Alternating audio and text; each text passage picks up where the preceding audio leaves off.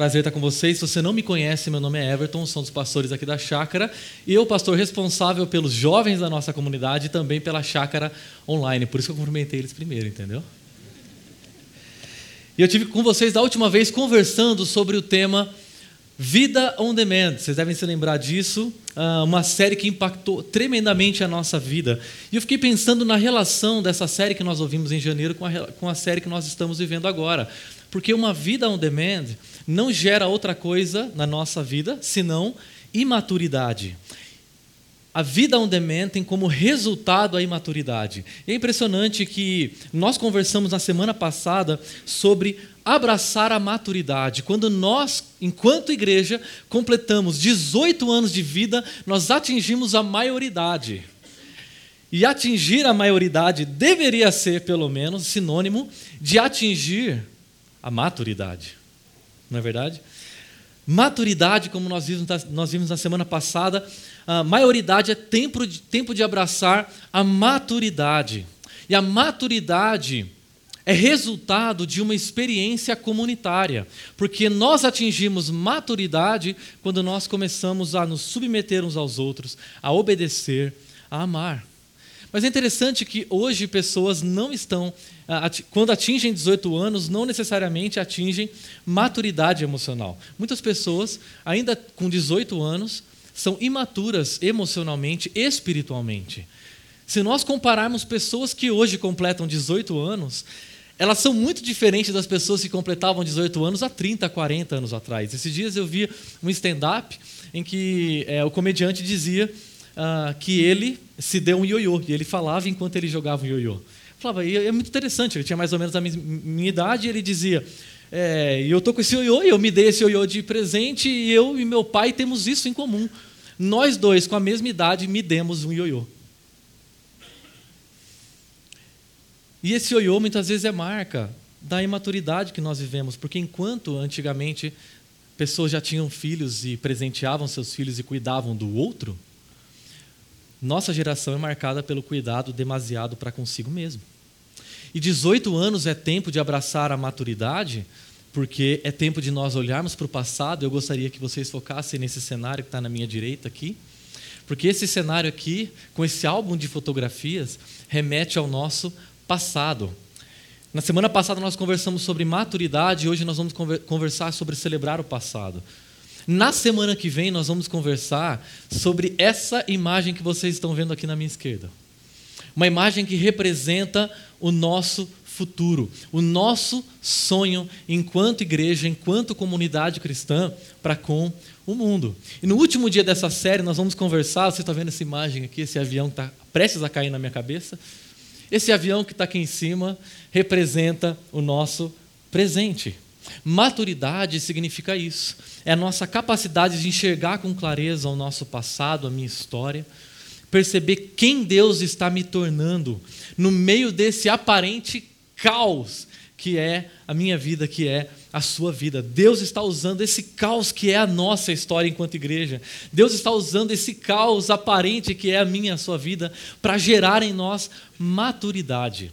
As pessoas que mais fazem diferença no presente são aquelas que melhor celebram seu passado e sonham seu futuro. Vou dizer de novo. As pessoas que mais fazem diferença no presente são aquelas que melhor celebram seu passado e sonham o seu futuro. Enquanto comunidade, nós precisamos aprender a celebrar o que Deus fez por nós no passado a olhar para o passado e resgatar o nosso passado e perceber como ele contribui para a nossa formação e para o tipo de igreja que Deus quer que nós sejamos no futuro. Isso é igualmente verdadeiro para a minha história individual e para a sua história individual.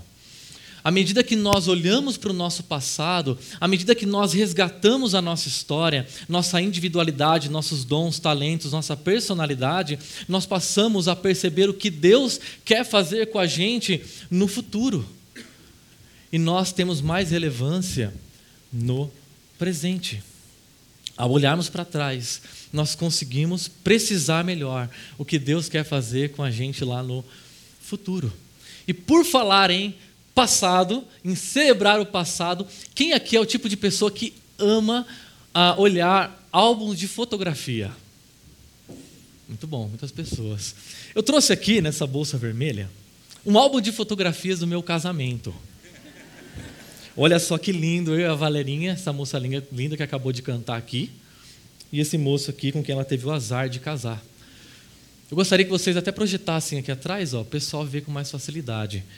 Esse é o nosso álbum de fotografia do nosso casamento. É impressionante, porque quando a gente folheia, esse álbum é pesado, esse é dos modernos, tem imã e tudo.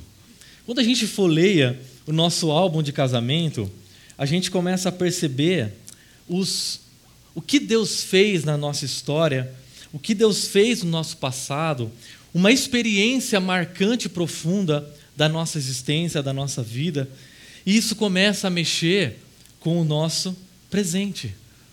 Essa aqui, para quem não conhece, é minha maravilhosa mãe. Que lindo, né? E a gente começa a se lembrar de momentos marcantes da nossa história, o que Deus fez, como Ele mexeu com a gente, o que Ele fez lá atrás.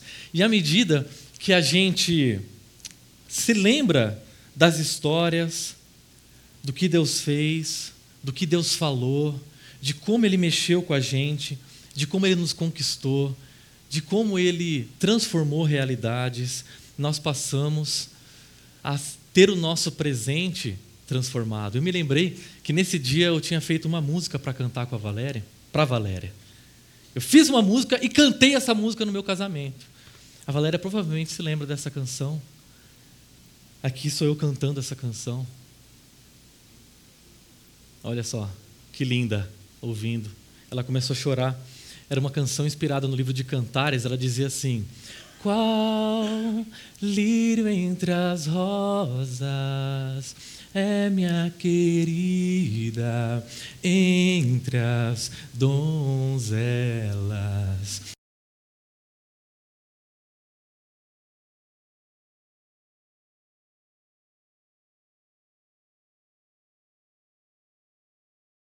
Cantares ensinavam, entendedores entenderão.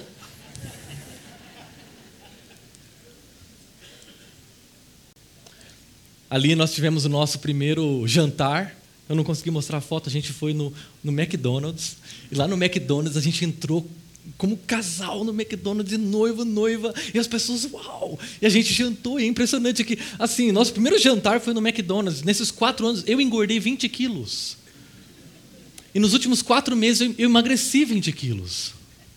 É engraçado que eu prego na chácara, ultimamente as pessoas me ouvem falar, e quando acaba a mensagem, eu fico falando, nossa, as pessoas vão falar da mensagem, chega em mim, pastor, pastor, o senhor emagreceu, hein? Eu falei, mas eu fiquei pregando uma hora ninguém percebeu. E é impressionante como que quando nós olhamos para a nossa história, olhamos para o nosso passado, nós começamos a resgatar as nossas motivações iniciais. E ao resgatar as nossas motivações iniciais, nós, nós passamos a ter o nosso presente transformado. Porque a fotografia tem esse poder de congelar uma experiência do passado que pode aquecer as nossas relações no presente. E quando eu falo disso, eu me lembro de uma música do Ed Sheeran, que ele diz o seguinte: uh, Photograph é o nome dessa música. Ele diz: Amar pode doer.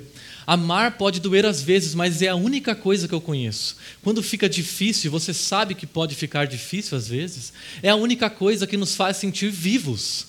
Nós guardamos esse amor numa fotografia. Nós fizemos essas memórias para nós mesmos onde nossos olhos nunca estiveram fechados, nossos corações nunca estiveram partidos e o tempo está congelado para sempre. Nessas fotografias, quando nós experimentamos isso, eu não tive tantas oportunidades de frustrar a Valéria como eu tive ao longo do meu casamento.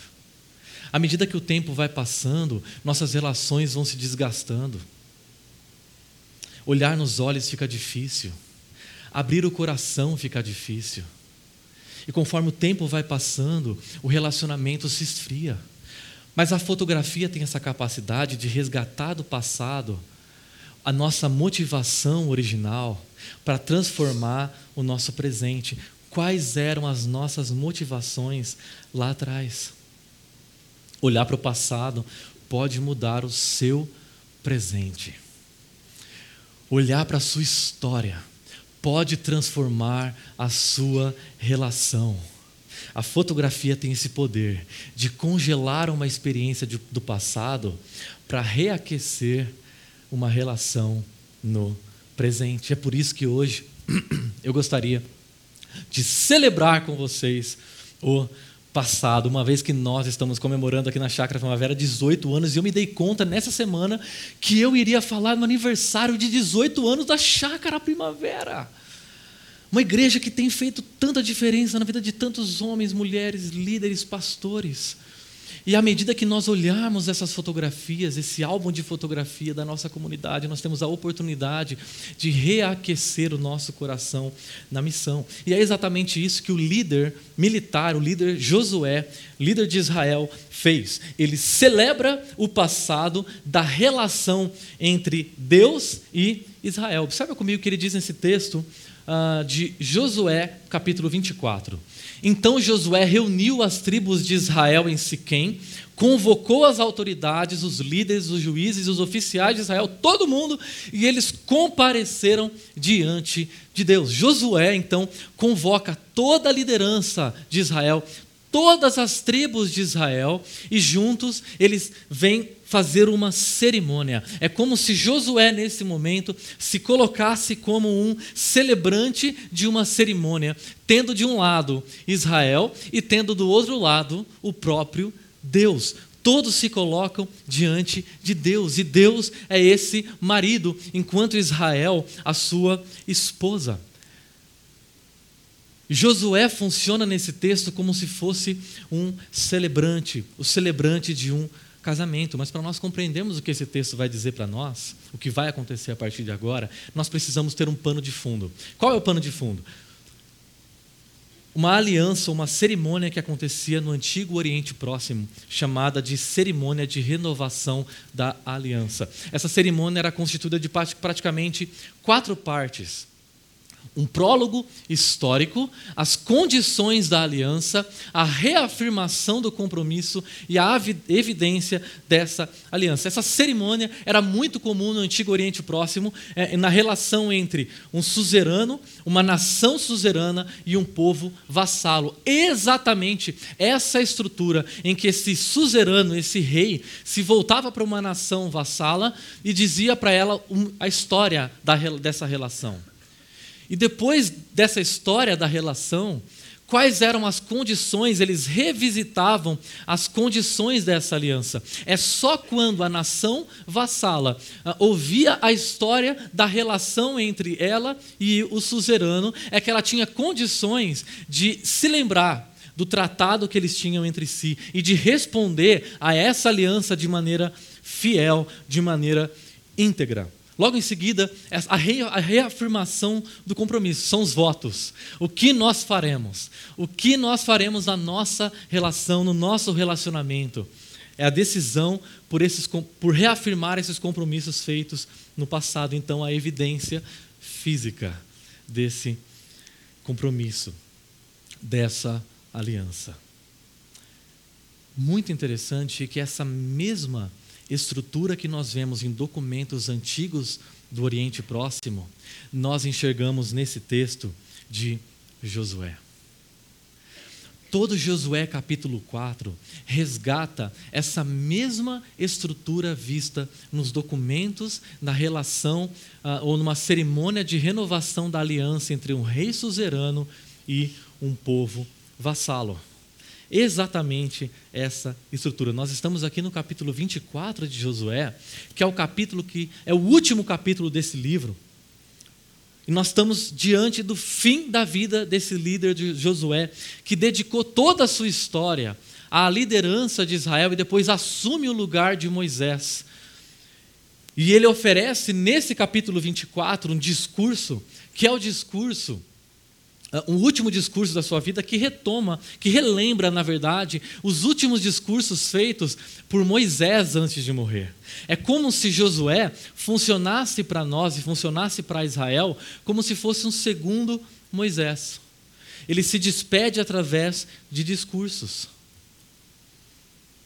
mas eu gostaria de focar com vocês apenas o prólogo histórico. Então você pode ficar tranquilo que eu não vou ler todo esse documento, tá bom? Eu vou focar sobre, essa história, que é quando Josué abre o livro, uh, o álbum de fotografias de Israel e convida Israel a olhar para o passado. Então ele diz, ele reúne esse álbum de fotografia de Israel e ele relembra através desse álbum de fotografia de Israel qual é a história da relação entre Deus e Israel. Mas observe que interessante como ele começa essa, esse discurso. Disse Josué a todo o povo: Assim diz o Senhor, o Deus de Israel. Ele, ele fala em nome do rei, do suzerano, do noivo. São palavras que esse noivo dirige à sua noiva, que esse rei dirige ao seu povo. É como se o próprio Deus estivesse convidando Israel a olhar o seu álbum de fotografias e começa a descrever cada página desse álbum. E a primeira fotografia que nós temos é essa. Há muito tempo, seus antepassados viviam além do Eufrates e prestavam culto a outros deuses. Mas, e essa palavra é muito importante, você pode dizer junto comigo bem forte: eu tirei. Vai ficar mais bonito. Mas seu pai Abraão da terra que fica além do rio Eufrates, e o conduzi por toda a Canaã, e lhe dei muitos descendentes. Dei-lhe Isaac, e a Isaac dei Jacó e Esaú, mas Jacó e seus filhos desceram para o Egito. Sabe qual é essa primeira imagem que Deus resgata para o coração de Israel? Qual é a primeira fotografia? É a fotografia de um ultrassom. Ele resgata Gênesis. E o livro de Gênesis é o livro da concepção. Livro de Gênesis é o livro da concepção, como o cosmos foi concebido, como a humanidade foi concebida, como o pecado foi concebido. Logo em seguida, então, como Deus vai responder ao pecado humano, como o povo de Israel, como o povo de Deus é concebido. Gênesis narra como o povo de Deus é concebido, como esse povo vem à existência. O que Deus faz? Deus tira Abraão, um homem que vivia com, com, sua família, um povo pagão, adorando outros deuses e que viviam do lado de lá do rio Eufrates. E Deus tira Abraão, esse homem, e o conduz e o transporta através desse rio Eufrates, do ponto A para o ponto B. E desse homem Abraão, Deus faz nascer Isaac, e Deus faz nascer Jacó, e Deus faz nascer doze filhos. Simbolicamente, o rio muitas vezes representa o passar da morte para a vida ou da vida para a morte. Abraão é tirado do lado de lá do rio Eufrates e é trazido para o lado de cá. O que acontece? Acontece uma concepção. Uma semente cai no ventre da terra e começa a germinar. O embrião começa a se formar no útero. E qual é o nome desse útero onde o povo de Deus começa a amadurecer, a se desenvolver? Egito. O Egito é esse lugar de escuridão. Perceba que os filhos, Jacó e seus doze filhos, descem de volta para o Egito, atravessam novamente o rio, e ao atravessarem esse rio, ao se deslocarem para o Egito, eles estão começam a ser formados, amadurecidos, desenvolvidos enquanto povo. É no Egito que eles são feitos escravos. Deus relembra dessa história quando no passado ele tirou Abraão de, do lado de lá do Eufrates e o trouxe para perto de si. Uma segunda fotografia dessa relação. Então enviei Moisés e Arão e feri os egípcios com pragas, com as quais os castiguei, e depois tirei vocês de lá. E quando tirei os seus antepassados do Egito, vocês vieram para onde? Vocês vieram para o mar. E os egípcios os perseguiram até o mar vermelho.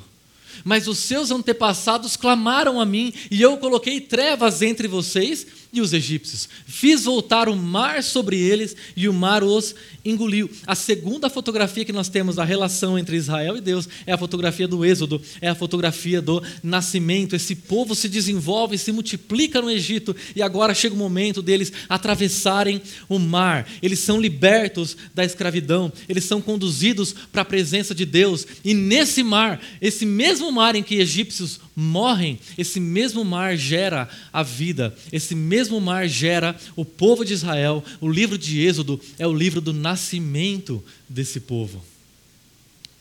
A água.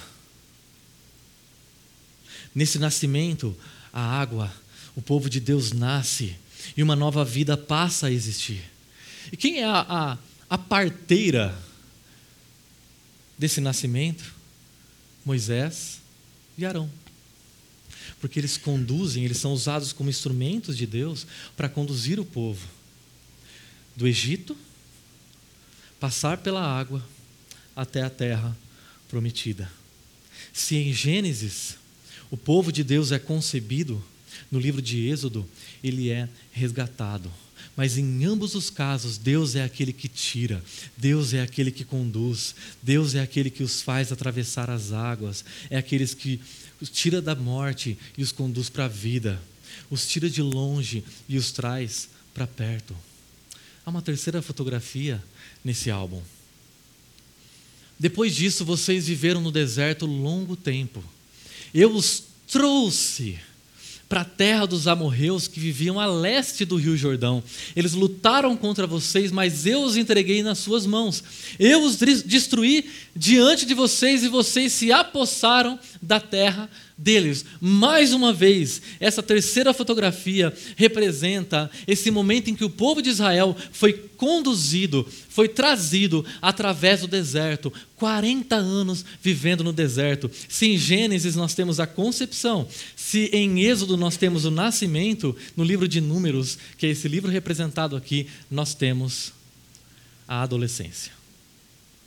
O que acontece quando o povo está no deserto? Eles reclamam. Eles reclamam de tudo. Eles reclamam de Moisés, eles reclamam que não tem comida, eles reclamam da água, eles reclamam que eles querem voltar para o Egito. Esse tempo da adolescência é um tempo de reclamação, é a fase do contra. Israel é contra. Contra tudo, contra todos, contra o lugar, contra a comida, contra o líder, contra Deus, contra todo mundo. Ele se torna um povo do contra, um povo rebelde. Deus não desiste desse povo. E Ele continua conduzindo, trazendo, se movendo e movendo este povo na sua própria direção. E o objetivo de Deus é conduzir esse povo, que Ele fez nascer, que Ele fez crescer e que Ele está conduzindo. O objetivo dele é levá-los até a maturidade. O objetivo deles é conduzi-los até a maioridade. E olha que interessante esse próximo, essa última fotografia que nós temos desse álbum. Depois vocês atravessaram o Rio Jordão e chegaram a Jericó. Não foram a espada e o arco que lhes deram a vitória. Foi assim que lhes dei uma terra que vocês não cultivaram e cidades que vocês não construíram. Nelas vocês moram agora e comem de vinhas e olivais que não plantaram. A última e quarta fotografia que Deus abre nesse álbum para falar com o povo de Israel é agora o tempo de conquista. O livro de Josué, que é essa história que nós acabamos de narrar, de descrever, é o livro, é a história da conquista, porque esse povo conquista a sua maioridade. Agora eles passam a usufruir de um novo status. Eles sempre foram um povo que andou Abraão andou, Israel andou, Jacó andou, o povo sempre peregrinou, mas agora eles vivem um novo, um novo status. E qual é esse status? Agora eles vão se fixar. Agora eles vão se estabelecer em uma terra. E essa terra não é fruto da sua própria conquista, não é fruto das, dos seus braços, do seu arco, da sua luta. Esse, essa terra é conquista do próprio Deus, que concede a eles cidades e comida, sustento, lar, moradia, casas. Tudo isso que Israel passa a usufruir, está usufruindo nesse momento de celebração, nesse momento de cerimônia, não é fruto da própria conquista deles.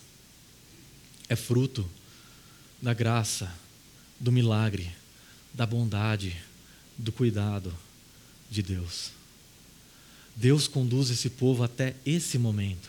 E o que Josué está dizendo, ou melhor, o que Deus está dizendo através de Josué para o povo é: vocês estão atingindo a maioridade, e maioridade é tempo de maturidade. Agora é tempo de vocês viverem um novo momento na história de vocês, um novo relacionamento meu com vocês. E eu quero que esse relacionamento seja um relacionamento marcado pela maturidade, porque a maturidade é fruto da vida em comunidade, é fruto da relação. Deus os conduz pelo Jordão e eles atravessam o Jordão. E mais uma vez, Deus faz com que eles saiam de um, um, um, ambiente de morte, de distanciamento, de alienação de Deus e os conduz para perto de si. Qual é a conclusão desse álbum de fotografia? Deus é aquele que chama, Deus é aquele que resgata, Deus é aquele que conduz. Deus é aquele que dá, Deus é totalmente soberano sobre a história, mas ao mesmo tempo amoroso. Esse prólogo histórico, essa história, mostra Deus conduzindo e dando filhos, descendentes, terras, casas. A maioria dos verbos usados até aqui são verbos que têm Deus como sujeito. Deus fazendo algo em relação a Israel. Quando Israel lê a sua história, quem é o sujeito dessa história é o próprio Deus. Ele dá, ele conduz, ele tira, ele faz. O que é muito interessante é que praticamente todos os deuses daquela época, sejam os deuses que Abraão servia para lá do Eufrates, sejam os deuses do Egito ou sejam os deuses cananeus, eram todos deuses territoriais, eram deuses estáticos. Eram deuses que ficavam parados e cada um tinha a sua jurisdição. Um é responsável pela água, o outro é responsável pelo ar, o outro é responsável pelo céu, o outro é responsável pelo vento, o outro é responsável pelo fogo, e cada um tem a sua jurisdição, cada um tem o seu território muito bem definido. Esse Deus que tem uma relação com Israel, ele é um Deus que se move. O Deus da Bíblia é um Deus que se move. É o Deus que vai até o, Eufrates, o lado de lá do Eufrates, e conduz Abraão para si. É o Deus que vai até o Egito e conduz o povo para si, através do Mar Vermelho. É o Deus que vai até o outro lado do Jordão e conduz o seu povo até o lado de cá e conduz o seu povo até a sua presença. O Deus de Israel é um Deus que transporta, é um Deus que tira, é um Deus que move o seu povo na direção da sua vontade, em direção à maturidade. Deus está se movendo. E essas fotografias da história de Israel na sua relação com Deus são fotografias que servem para reacender o amor e a paixão de Israel no presente. Além de Israel, tem alguém que está atingindo a maioridade. A chácara primavera está atingindo a sua maioridade. E nós, enquanto igreja, nós, enquanto comunidade, temos uma oportunidade que Deus está nos dando a oportunidade de nos tornarmos maduros, porque Deus quer que nós vivamos um novo momento. E nós só percebemos esse novo momento ao olhar para a nossa história. Eu gostaria de convidar vocês a verem três fotografias. É, com certeza tem, muito, tem muita coisa que Deus fez no passado. Eu selecionei três fotografias da chácara primavera. A primeira fotografia é a fotografia da concepção da chácara primavera. Com certeza você já deve ter ouvido o pastor Ricardo, eu já ouvi algumas vezes, o pastor Ricardo falando ah, que por um acaso a Ana Maria o convidou para que ele estivesse ensinando algumas pessoas que se encontravam na casa dela. Ele passa a ensinar essas pessoas, impressionantemente, a casa da Ana Maria começa a se tornar um espaço em que começa a crescer, e as pessoas começam a chegar, e ela passa a empurrar os móveis, a, a arrumar lugar, porque aquele lugar começa a se tornar pequeno, e a concepção da chácara primavera é um lugar em que pessoas começam a crescer. Desse espaço, 36 pessoas se movem para formar o grupo base. Eu não vivi essa experiência, mas de tantas vezes que eu já vi o pastor Ricardo contar, eu, eu, já me sinto parte dessa história, eu já me sinto dentro dessa história, porque essa história é sua, essa história é minha, essa história é nossa. Essas 36 pessoas começam a pensar e a sonhar o que Deus quer fazer de nós na cidade de Campinas. Por que mais uma igreja na cidade de Campinas? Quem Deus deseja alcançar? Quem Deus deseja mover? Quem Deus deseja transformar na cidade de Campinas? E essas pessoas começam a orar e se perguntar isso. E Deus os direciona. Eles começam a perceber que Deus deseja alcançar pessoas dentro da nossa cidade, na região, pessoas que não conhecem o Evangelho, pessoas que não conhecem a boa notícia, e essas pessoas passam a compreender e a se render a esse evangelho, a se render a essa história. Elas passam a entender a Bíblia. Isso é muito doido, porque a gente a vida inteira lê a Bíblia. E de repente, alguém vem explica e ela começa a fazer sentido. E as pessoas começam a se sentar nos bancos e, e elas começam a compreender. E elas começam a se render. E pessoas começam a vir. E eu banquei o detetive essa semana e comecei a tentar pesquisar os números, as coisas, comecei a sair perguntando para todo mundo os números, as coisas, para entender esse momento. E eu, eu descobri que de 36 pessoas em 2001, a chácara chega em 2010 a 600, a 600 membros, praticamente. Deus conduz essa comunidade cristã de 36 pessoas em 2001 e os multiplica para 600, quase 600 membros. 600 pessoas que compreenderam o Evangelho e se renderam a esse Evangelho e foram batizadas pessoas que chegaram até nós e querem fazer parte da missão do que Deus está fazendo através de nós. Deus usa a chácara primavera nesse tempo para conduzir pessoas da alienação, da escravidão aos ídolos, para que elas se tornem livres, para que elas conheçam Deus, para que elas conheçam o Evangelho. E a chácara primavera existe para você. O objetivo dela o objetivo da chácara não é fazer com que nós tenhamos um culto agradável e a gente possa ter um momento cômodo e agradável para o nosso coração. O objetivo da chácara primavera é fazer com que o evangelho seja compreendido por você. É para que você possa ter a missão que Deus tem para a sua vida de maneira mais clara e exercê-la no seu ambiente de trabalho, no meio da sua família, para que mais pessoas possam se render ao Evangelho. Nós ouvimos esse Evangelho, nós esse evangelho nos transformou de tal maneira que nós não podemos ficar quietos, nós não podemos nos calar. O nosso dever, o nosso chamado é compartilhar esse evangelho com outras pessoas ao nosso redor, com as pessoas que passam por nós e tornar esse evangelho o mais claro possível, o mais belo possível.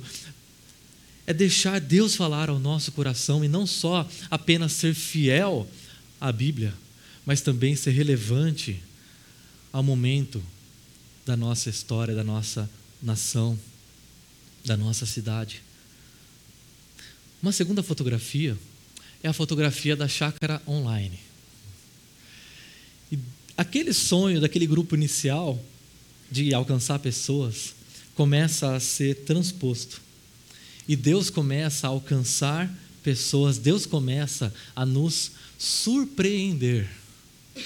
Eu gostaria que você acompanhasse esse vídeo que eu encontrei durante essa semana. Dá uma olhadinha.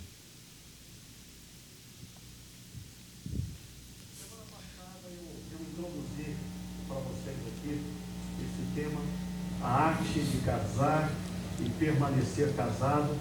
E na semana passada eu apresentei rapidamente algumas razões pelas quais eu queria ah, abordar esse tema com vocês e os meus objetivos com ele. Ah, com certeza, é um objetivo, ah, expondo esse tema para vocês, ah, é ajudar aqueles que já são casados a estarem atentos, atentos e investirem na sua relação com seriedade, porque às vezes a gente acha que, diferentemente dos negócios, o casamento é só deixar rolar que a coisa acontece. Casamento precisa de investimento. Casamento, amor, precisa de investimento de ambas as partes. Ah, o meu objetivo com o tema também é incentivar você jovem que não é casado a casar. Isso é uma relíquia, sabe por quê? Essa foi a primeira gravação da Chácara Primavera. A primeira vez que alguém colocou uma câmera, e essa câmera, ela, eu descobri essa semana, ela estava escondida. Porque eu consegui o depoimento da pessoa que fez essa gravação. E olha o que ela disse. Eu fui inspirado na época a gravar os cultos porque eu não acreditava que uma pregação com essa qualidade não era registrada e divulgada. E eu me sentia mal, vendo que todo aquele preparo para a pregação era apenas e somente para quem estivesse presente, e nunca mais ninguém veria ou ouviria de novo. Nossa, como isso me incomodou naquela época. E foi isso que me fez começar a gravar do modo que eu dispunha. Eu passei a semana inteira pensando em como gravar o próximo culto. Pensei na câmera, testei em casa, depois em todos os lugares que eu podia colocar a câmera para conseguir gravar com visão ampla, com som e sem gente passando na frente. Aí depois eu gravei, foi essa gravação. E eu pensei, puxa, preciso da autorização do pastor Ricardo. Ele, o pastor Ricardo não sabia que estava sendo gravado nesse dia. E foi justamente numa série sobre casamento que são as séries que mais impactaram. E se você der uma olhada na, no, nas visualizações da, das nossas séries depois disso, a série de casamento, as séries de família, foram séries que impactaram tremendamente pessoas da nossa comunidade fora. Isso é uma relíquia. E eu não estou falando do pastor Ricardo sem barriga e com cabelo. Eu estou falando do vídeo. 2006. 2006. Às vezes, né, uma piada a gente perde o emprego, né? Essa gravação mostra o primeiro momento em que alguém decidiu gravar o que estava acontecendo nesse auditório e ter isso registrado e até transmitir para fora. Essa segunda fotografia revela um momento Instantes depois dessa fotografia, alguém resolveu dar uma, oferecer uma, doação de 10 mil reais. Essa doação possibilitou a compra de câmeras de um computador e nós passamos a transmitir os, os encontros. É aí que nasce a chácara online. Deus envia pessoas para doarem, Deus envia pessoas para darem do seu tempo, dos seus talentos, pessoas que até hoje se encontram nas nossas câmeras, pessoas que se encontram nos nossos computadores, recursos ofertados e nós começamos a transmitir. No final do ano passado, nosso canal no YouTube atingiu um milhão de visualizações. Essa semana nós atingimos 9 mil inscritos no canal do YouTube. Jamais aquelas 36 pessoas que se reuniram no passado falaram: um dia nós vamos transmitir para as pessoas de longe. E é impressionante que, ao olhar para essas imagens, para essas fotos, eu percebo que a chácara online é mais do que simplesmente a transmissão de um encontro. Porque o que nós estamos fazendo é cuidar de pessoas à distância. O que nós estamos fazendo é oferecer oportunidade para pessoas que jamais pisariam em Campinas terem a oportunidade de ouvir uma mensagem, de serem cuidadas, de terem um atendimento, de terem primeiros passos online, de terem grupos online e pessoas que se encontram em Campinas, fora de Campinas, no Brasil, no mundo, têm a oportunidade de ouvir a mensagem através da nossa comunidade serem impactadas e transformadas. E quantas vezes o pastor Ricardo já chegou até nós e disse: Eu recebi um e-mail essa semana de uma pessoa que eu nunca vi na minha vida dizendo que as minhas mensagens transformaram a vida dela. E é impressionante porque, assim como o pastor Ricardo não fazia noção de que ele estava sendo transmitido aqui, gravado aqui, há pessoas que estão sendo impactadas e já foram impactadas ao longo da nossa história, que Deus conduziu das trevas para a sua luz e que Deus usou a chácara primavera para conduzir essas pessoas até mais perto dele. Tempo de maioridade é tempo de nós celebrarmos o passado, e à medida que nós olhamos para o passado, nós começamos a entender o que Deus está querendo fazer com a gente no futuro. Mas tem uma terceira e última fotografia da chácara que eu gostaria de compartilhar com vocês: o CTPI e a plantação de igrejas. Em 2009, a Chácara Primavera, juntamente com outras três igrejas, decidem fundar, o Centro de Treinamento para Plantadores de Igrejas. O objetivo era treinar homens, líderes, pastores, mulheres a plantarem igrejas. Oh, lógico, né? Plantar igreja. O objetivo era que é, é, esse curso, esse, esse centro de treinamento oferecesse conferências, um curso que pudesse treinar pessoas para que elas fossem capacitadas a plantar novas igrejas, a investir em novas igrejas. E eu conversei hoje ah, com o Gustavo, responsável, é, é, secretário do CTPI, e ele me disse que o CTPI já alcançou quase, ou basicamente, 5 mil pessoas, pastores e líderes treinados para plantar outras igrejas. Só no ano passado, a conferência do CTPI já atingiu cerca de 1.400 líderes e pastores.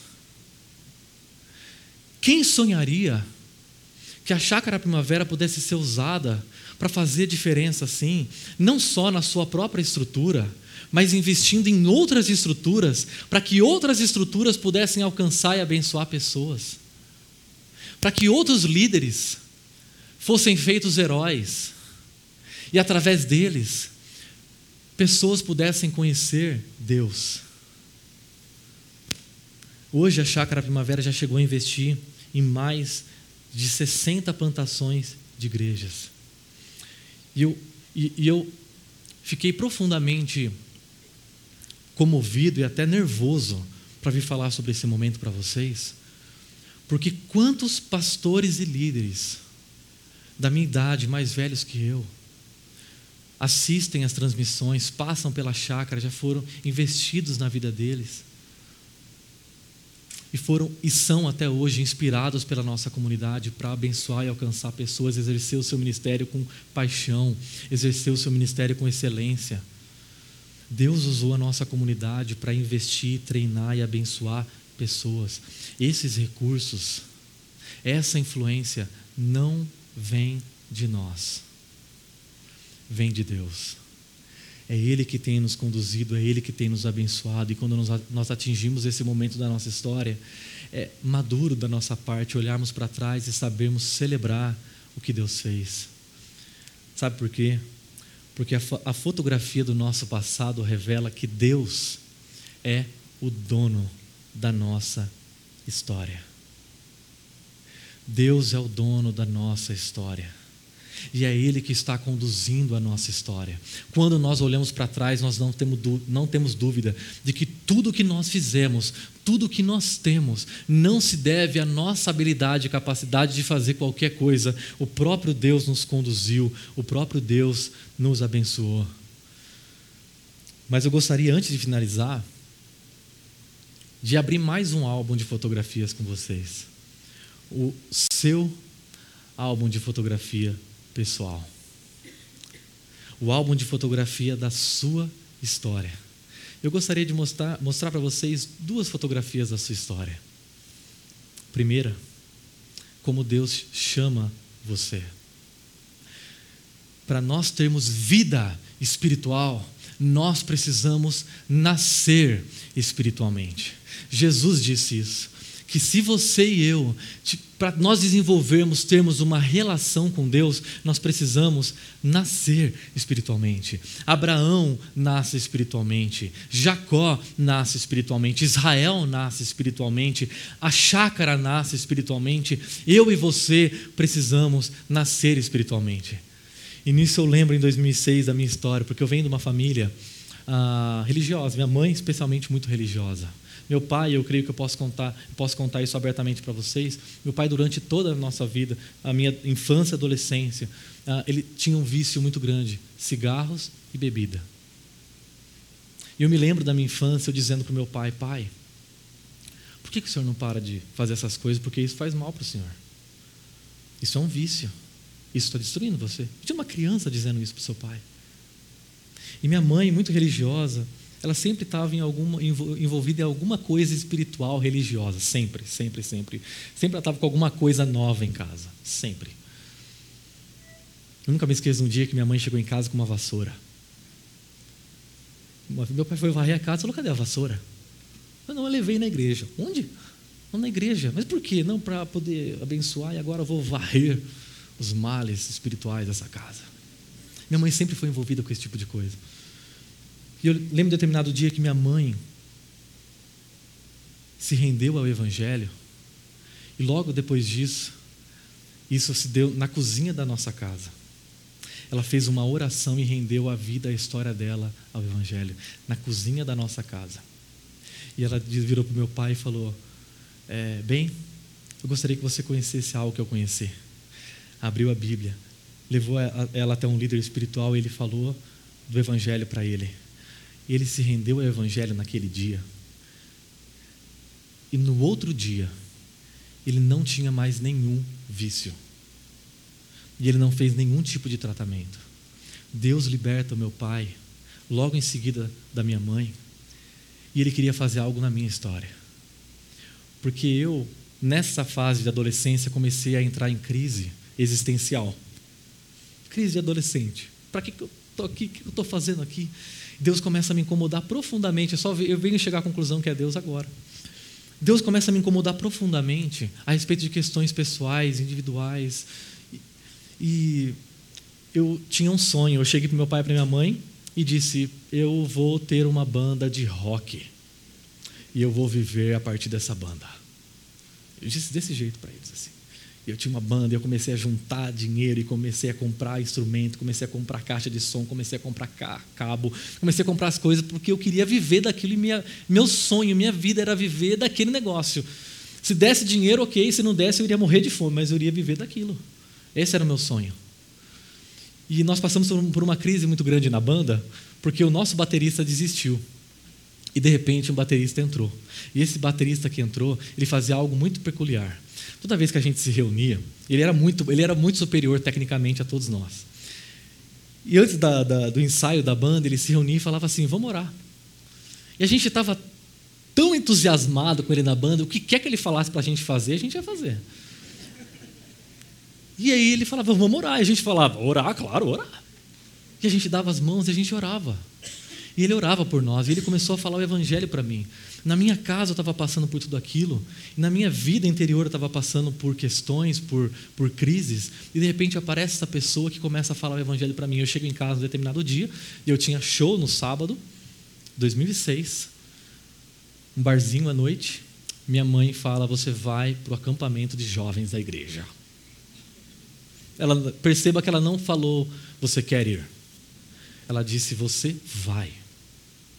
Eu falei, lógico que não, eu tenho show amanhã à noite. Ela disse, não tem problema, você vai no outro dia de manhã. Ela deixou a mala feita. Quando eu cheguei três horas da manhã, entrei em casa, dei com uma mala dentro de casa, dentro do meu quarto. Deitei, no outro dia de manhã ela acendeu a luz, pegou minha mala e me levou. No dia 26 de fevereiro de 2006. Naquele dia, eu ouvi a mensagem, o evangelho, e Deus já estava me preparando para aquilo, para aquele momento. Ele estava me chamando. E naquele dia, naquele dia, eu decidi render a minha vida ao evangelho. Eu decidi ser um seguidor de Jesus. Eu decidi que a minha vida iria ser pautada não pelo que eu quero, mas pelo que Ele quer. E que a palavra dele iria me orientar. E é impressionante porque depois daquele dia me veio uma vontade enorme de ler a Bíblia. E acabou o encontro naquela manhã, eu me desloquei para o quarto dos meninos, todo mundo foi jogar bola, jogar vôlei, fazer as coisas, conversar. Eu peguei a Bíblia e abri e comecei a ler. E desde então não parei de ler a Bíblia. Me encontrava com as pessoas e aí eu decidi. E percebi que Deus estava me movendo para aquilo. Ele me dizia: Você não vai viver de banda. Você vai viver do Evangelho. Logo naquela semana, eu comecei a sentir isso muito forte. Que Deus queria que eu vivesse o Evangelho. Que Deus queria que eu usasse a minha vida para compartilhar o Evangelho para outras pessoas. Eu me lembro de subir em palco para cantar, eu ficava extremamente nervoso. O que significaria subir para falar para as pessoas? E se, me conhece, se você me conhecesse adolescente em cima do palco, era muito magrelo. Eu de frente parecia que eu estava de lado, eu de lado parecia que eu tinha ido embora.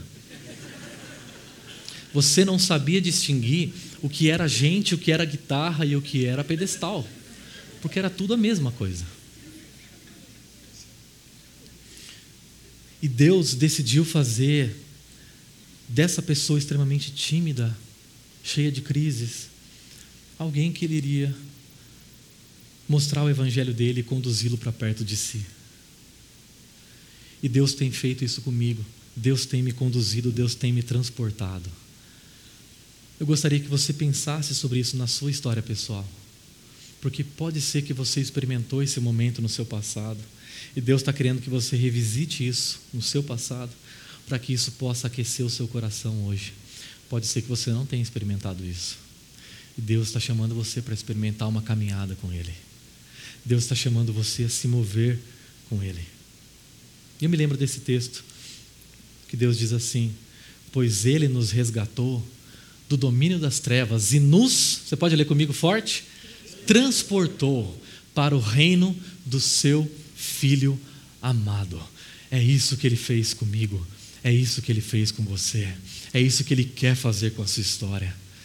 Ele quer que você não pertença mais a você. Ele quer te transportar. Ele quer tirar você de onde você está e conduzir você para perto dele. Tirar você da sua ignorância, da sua alienação, da sua escravidão e conduzi-lo para a liberdade que é viver na presença dele, que é viver junto com ele. Ele quer transportar você. O nome Josué é a versão aramaica para o nome Jesus. E Jesus é esse líder espiritual, é esse Deus encarnado que vem até nós para nos fazer atravessar.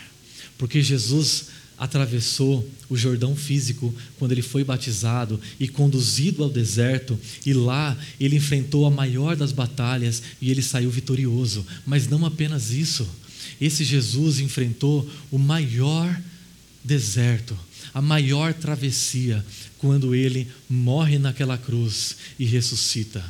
E ele atravessa aquele Jordão espiritual. Para quê? Para me conduzir, para conduzir você à presença de Deus, para nos conduzir para a presença eterna desse Filho amado, para nos tirar desse reino de trevas, obscuridade e para nos conduzir para perto dele.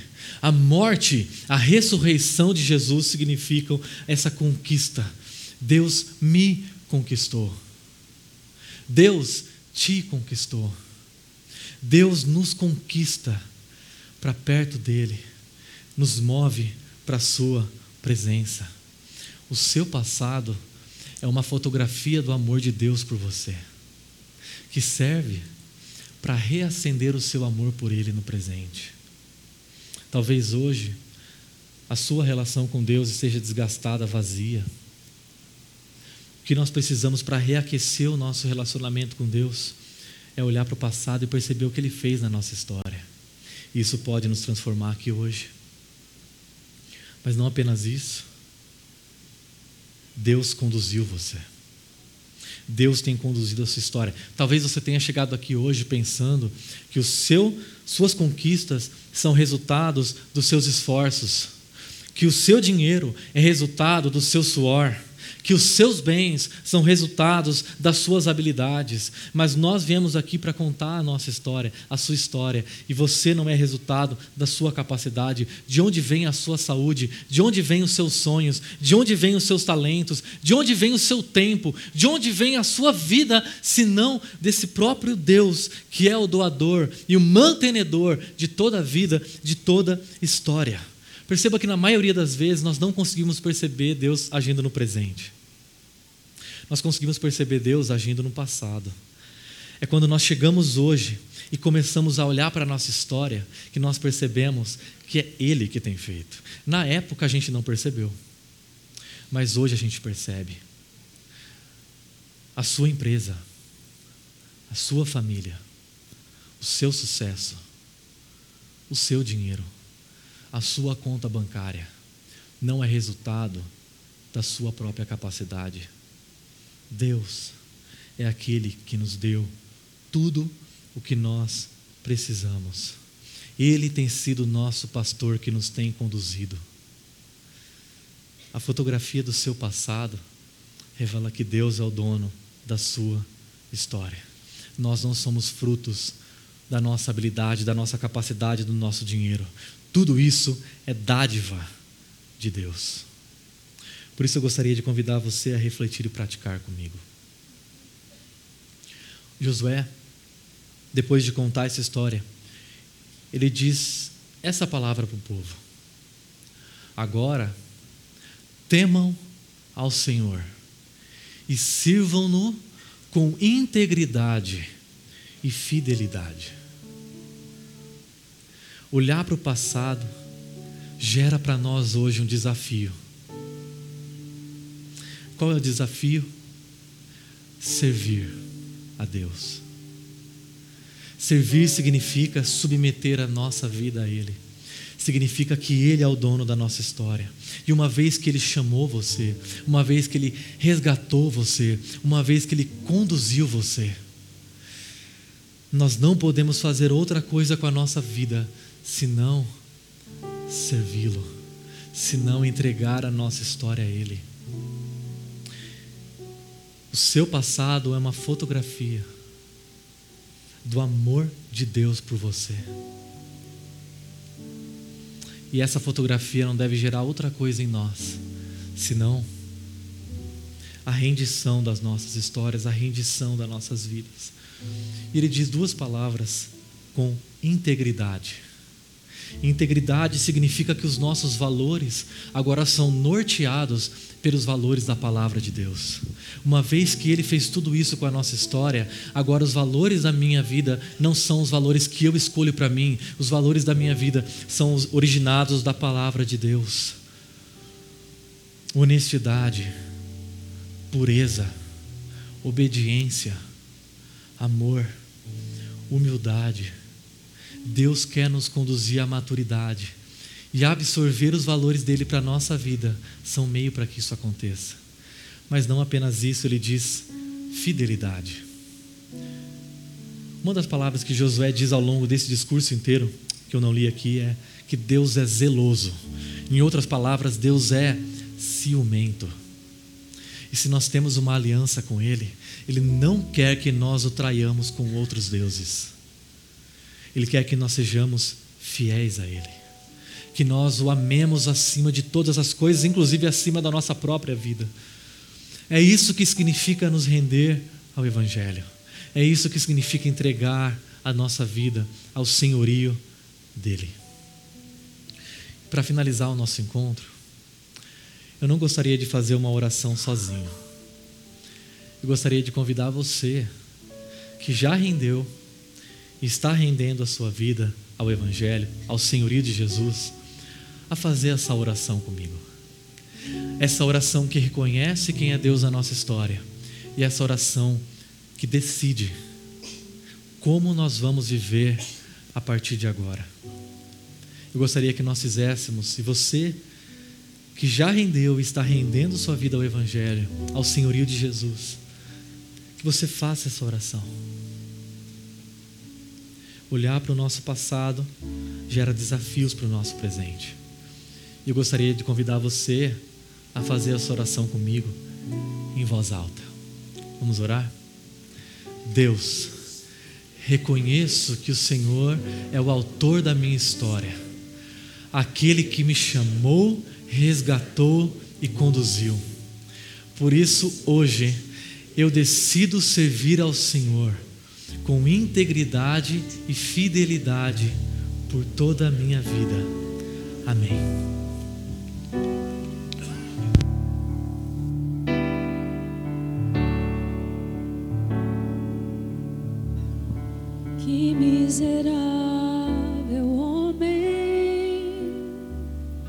Sou que me